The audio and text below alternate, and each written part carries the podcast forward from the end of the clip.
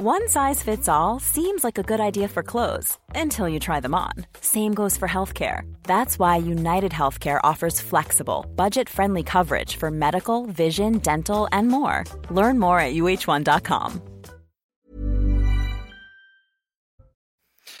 Le corps d'Elia Toledano a été découvert ce vendredi par l'armée israélienne. Ce franco-israélien de 28 ans avait été enlevé le 7 octobre dernier lors de l'attaque du Hamas contre Israël. L'armée israélienne annonce que trois otages israéliens ont été tués par erreur. Benjamin Netanyahou déplore une insupportable tragédie. Emmanuel Macron souhaite un compromis intelligent sur le projet de loi immigration. Depuis Bruxelles, le chef de l'État a remis un coup de pression sur sa première ministre Elisabeth Borne. Le président de la République a confirmé qu'il n'utiliserait pas de 49.3 pour faire passer ce texte. Ce constat alarmant en France, une femme sur quatre renonce de sortir seule de chez elle. C'est ce que révèle le service statistique du ministère de l'Intérieur. L'étude vécue et ressentie en matière de sécurité a été publiée ce jeudi. L'objectif est de mesurer l'insécurité sur le territoire. Et puis nous avons appris euh, ce vendredi après-midi la mort de l'acteur et chanteur Guy Marchand, célèbre pour son rôle du détective Nestor Burma à la télévision. Sa voix grave l'avait d'abord porté vers la chanson qu'il aimait beaucoup. L'artiste nous a quittés à l'âge de 86 ans.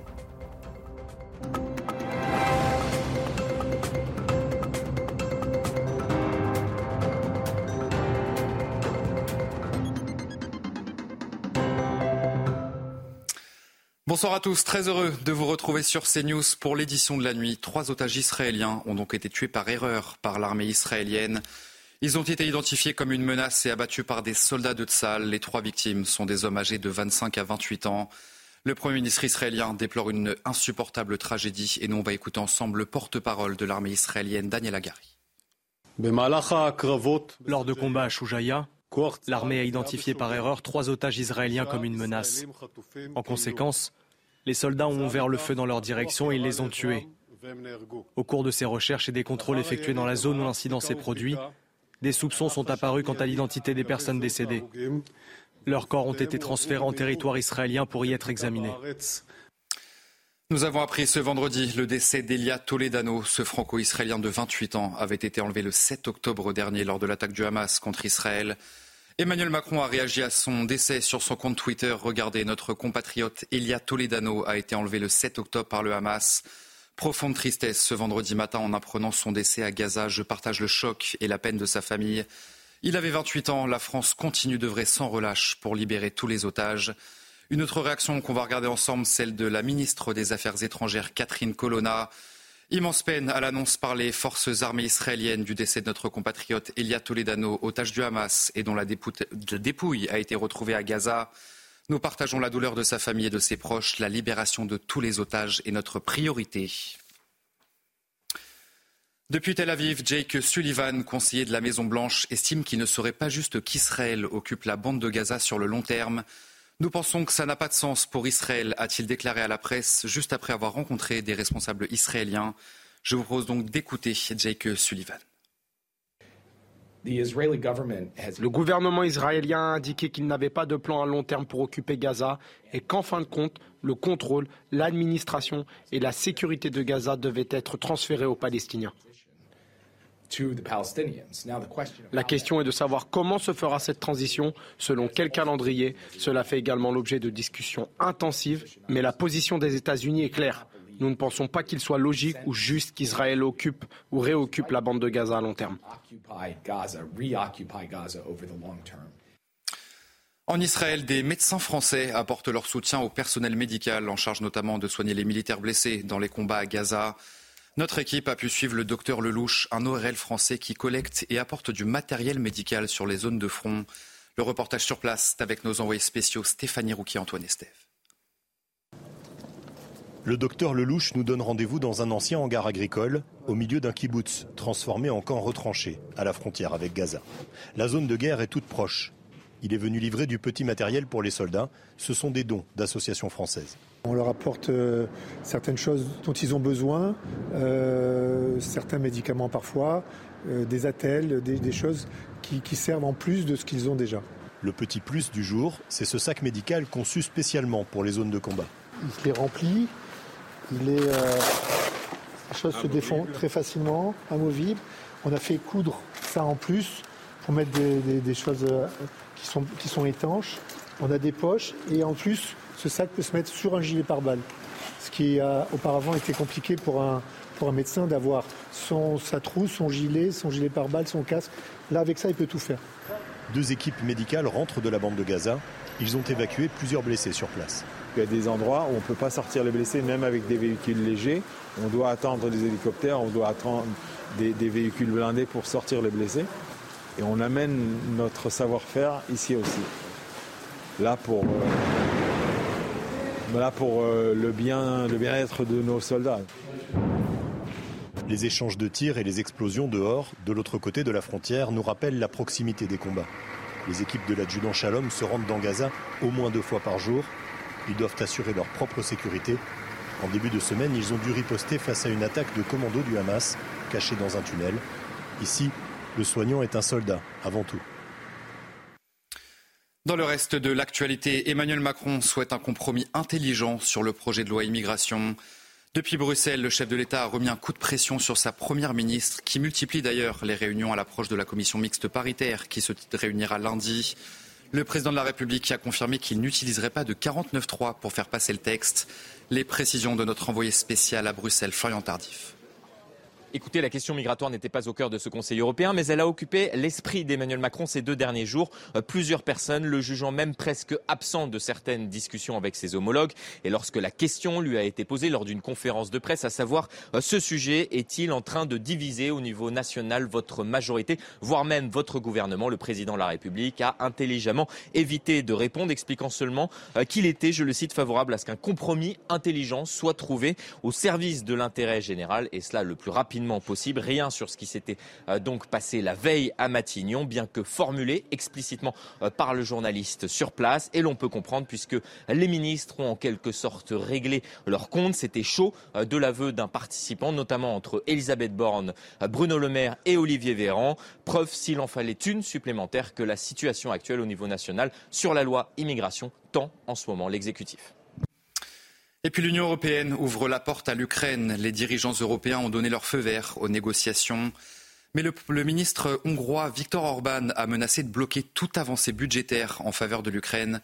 Je vous propose d'écouter Emmanuel Macron à l'issue justement de ce Conseil européen à Bruxelles.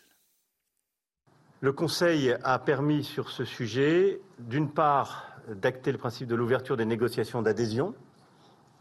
Aujourd'hui, six des sept conditions qui étaient posées euh, à l'Ukraine ont été remplies, selon euh, la Commission, de réaffirmer notre volonté de maintenir en Européen un soutien militaire à court terme et dans la durée et de concrétiser rapidement nos engagements de sécurité, le maintien de la pression sur la machine de guerre russe à travers l'adoption d'un douzième paquet de sanctions contre la Russie.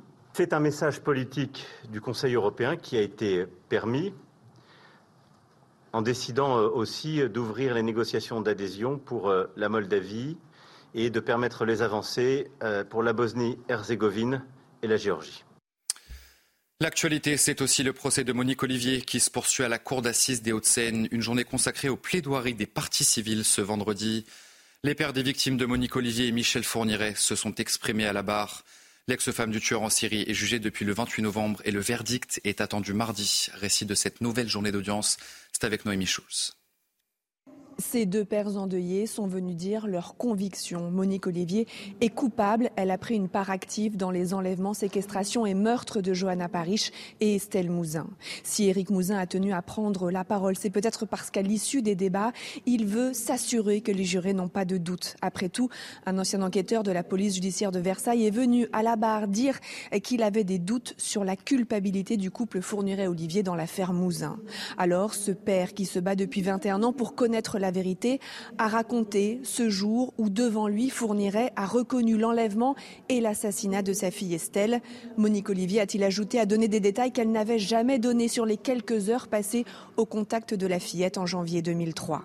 Puis le père de Johanna Parish, cette jeune étudiante anglaise disparue quand elle avait 20 ans, s'avance à la barre. Lui aussi a une certitude. Monique Olivier a aidé Fourniret à piéger sa fille qui avait répondu à une petite annonce pour donner des cours d'anglais. J'ai toujours trouvé très bizarre qu'elle ait fait confiance à un homme seul, mais un homme accompagné et aidé d'une femme, ça c'est possible. Après avoir entendu les débats pendant plus de deux semaines, nous en sommes encore plus convaincus. On en vient à cette incroyable histoire disparue depuis 2017. Un jeune Britannique a été retrouvé en France et il sera prochainement rapatrié en Angleterre. Alex Batty, âgé de 11 ans au moment de sa disparition, avait quitté le Royaume-Uni avec sa mère et son grand-père. Il a été retrouvé en bonne santé mais très fatigué après quatre jours de marche. Le récit est avec Augustin Donadieu. Regardez. Le mystère aura pris fin ici, sur cette route de l'Ariège. Six ans après son enlèvement par sa mère, le jeune Alex Batty, aujourd'hui âgé de 17 ans, aura marché quatre jours durant avant d'être retrouvé par un chauffeur-livreur au beau milieu de la nuit de mercredi. Il a donc marché, se nourrissant euh, de diverses choses qu'il pouvait trouver dans les champs ou dans les jardins. Euh, et donc, euh, il a été récupéré aux alentours de 3 heures du matin, mercredi, par un jeune. Il ne décrit strictement aucune violence physique ne parle pas de violence psychique, mais il ne décrit pas de violence physique de la part de quiconque, ni de sa mère. Étant jeune, il, aurait, il a indiqué avoir subi des agressions sexuelles, mais lorsqu'il était petit. En six ans, l'adolescent aura suivi une vie de nomade au sein d'une communauté spirituelle selon ses premières déclarations, en passant par l'Espagne, le Maroc, puis par les Pyrénées-Orientales, l'Aude et enfin l'Ariège. À chaque fois, il ne restait jamais plus de deux mois au même endroit sans véritablement savoir où il était. Il aurait décidé de s'échapper après que sa mère lui a annoncé son intention de rallier la Finlande, un soulagement pour les autorités britanniques et sa famille, sans nouvelles de lui depuis 2017. Sa grand-mère est en proie à toute une série d'émotions et de sentiments, comme vous pouvez l'imaginer. Alex est pris en charge par les autorités françaises, elle le protège et s'occupe très bien de lui. L'adolescent sera rapatrié ce week-end en Angleterre et rendu à la garde de sa grand-mère samedi ou dimanche. L'enquête judiciaire ouverte a été confiée à la justice britannique. Dans la ville de Lyon, quatre mineurs ont été placés en garde à vue après la publication d'une vidéo devenue virale sur les réseaux sociaux. On y voit une adolescente âgée de 13 ans se faire rouer de coups par plusieurs jeunes filles. Les images sont insoutenables. Une enquête a été ouverte pour violences aggravées et menaces de mort. Clémence Barbier. Sur ces images, une adolescente de 13 ans est giflée et rouée de coups par deux jeunes filles. Cette violente agression s'est déroulée le 10 octobre dernier au sous-sol de cet immeuble du 9e arrondissement de Lyon. La victime, accompagnée de son père, dépose plainte deux jours plus tard le 12 octobre. Mais depuis quelques jours, la vidéo diffusée sur les réseaux sociaux est devenue virale, au point que de nombreux signalements ont été émis sur la plateforme Pharos. On voit que ça a une utilité d'avoir des images, puisque c'est ce qui permet euh, aux enquêteurs de pouvoir très souvent identifier euh, le ou les auteurs. Donc là, on a une vidéo qui a fait accélérer la procédure. Peut-être que jusqu'à maintenant, en effet, euh, on n'avait pas les identités, on n'arrivait pas à identifier, peut-être parce que la victime ne, voulait pas donner les noms. Hier, une des quatre agresseurs présumés, âgée de 13 ans, s'est rendue avec sa mère au commissariat du 9e arrondissement de Lyon. Devant les enquêteurs, elle affirme être victime de menaces de mort sur les réseaux sociaux suite à la diffusion de la vidéo. Les trois autres jeunes filles, soupçonnées d'avoir participé aux violences, ont été placées en garde à vue aujourd'hui. Le motif de l'agression reste flou. Une enquête a été ouverte pour violences aggravées et menaces de mort. Ce constat alarmant en France, une femme sur quatre renonce de sortir seule de chez elle. C'est ce que révèle le service statistique du ministère de l'Intérieur. L'étude vécue et ressentie en matière de sécurité a été publiée ce jeudi. L'objectif est de mesurer l'insécurité sur notre territoire. Adrien Spiteri et Clotilde Payet.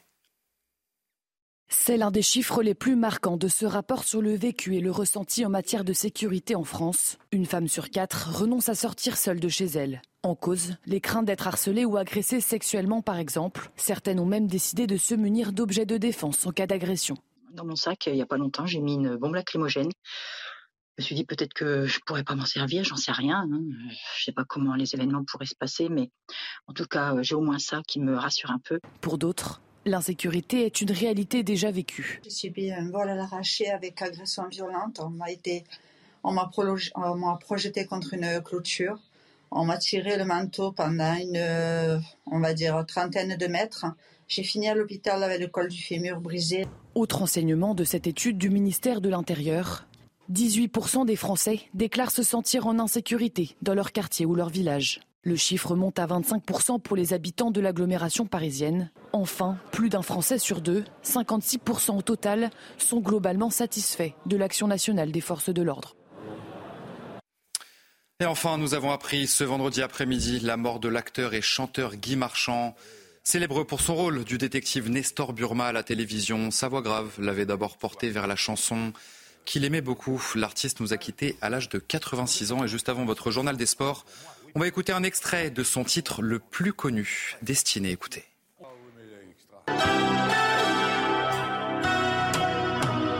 Destiné, on était tous les deux destinés à voir nos chemins se rencontrer, à s'aimer sans demander pourquoi, toi et moi, destinés,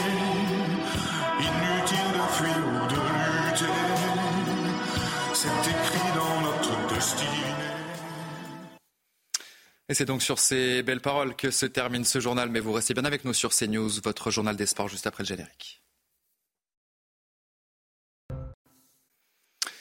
Et on commence ce journal des sports avec du handball et la qualification des tricolores pour la finale des championnats du monde. Ce vendredi, la France a dominé la Suède 37 à 28. Tamara Horacek termine meilleure marqueuse de la rencontre avec 9 réalisations.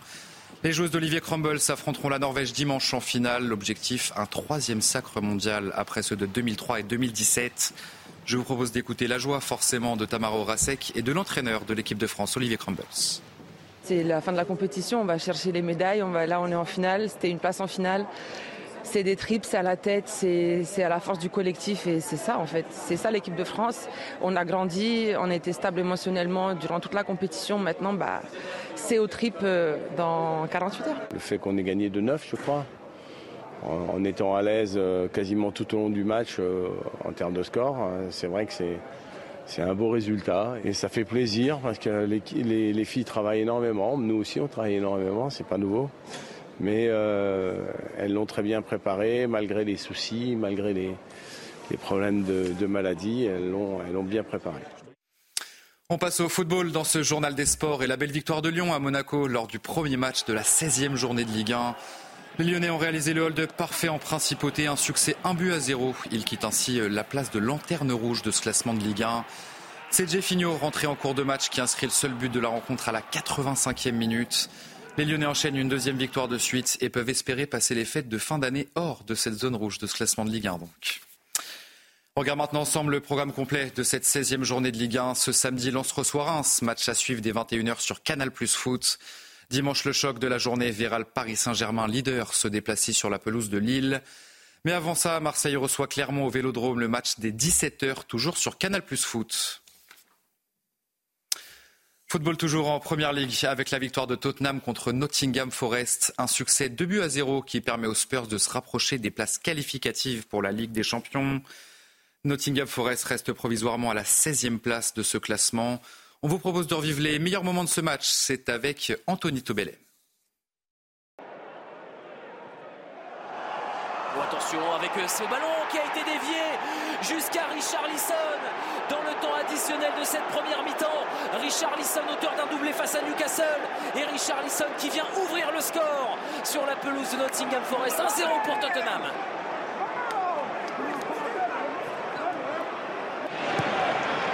Ce match qui est en train de, s'emballer. Attention Turner qui est en train de prendre des risques. C'est récupéré par Kulusevski. Kulusevski dans la surface de réparation. La frappe enchaînée. Kulusevski finalement qui vient tromper Turner. Et Tottenham qui fait le break. Le mauvais renvoi de la défense de Nottingham Forest. Puni instantanément. 2-0 pour Tottenham. Christophe Galtier été jugé ce vendredi devant le tribunal correctionnel de Nice pour des faits euh, présumés de racisme. Les frais se seraient passés lors de son passage sur le banc niçois après plus de 9 heures d'audience. Eh bien, le procureur de Nice a requis 12 mois de prison avec sursis et 45 000 euros d'amende pour l'ancien entraîneur du PSG. La décision sera rendue le 21 décembre prochain. Et puis on termine ce journal des sports avec la défaite de Bayonne en Champions Cup contre Glasgow.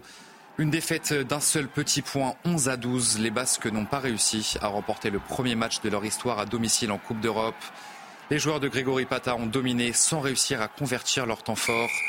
Bayonne réussit quand même à prendre le bonus défensif. Les Basques affronteront Northampton et Exeter en janvier.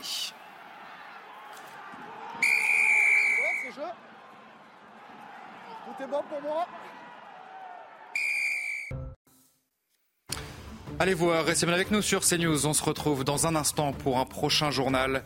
Le corps d'Elia Toledano a été découvert ce vendredi par l'armée israélienne. Ce franco-israélien de 28 ans avait été enlevé le 7 octobre.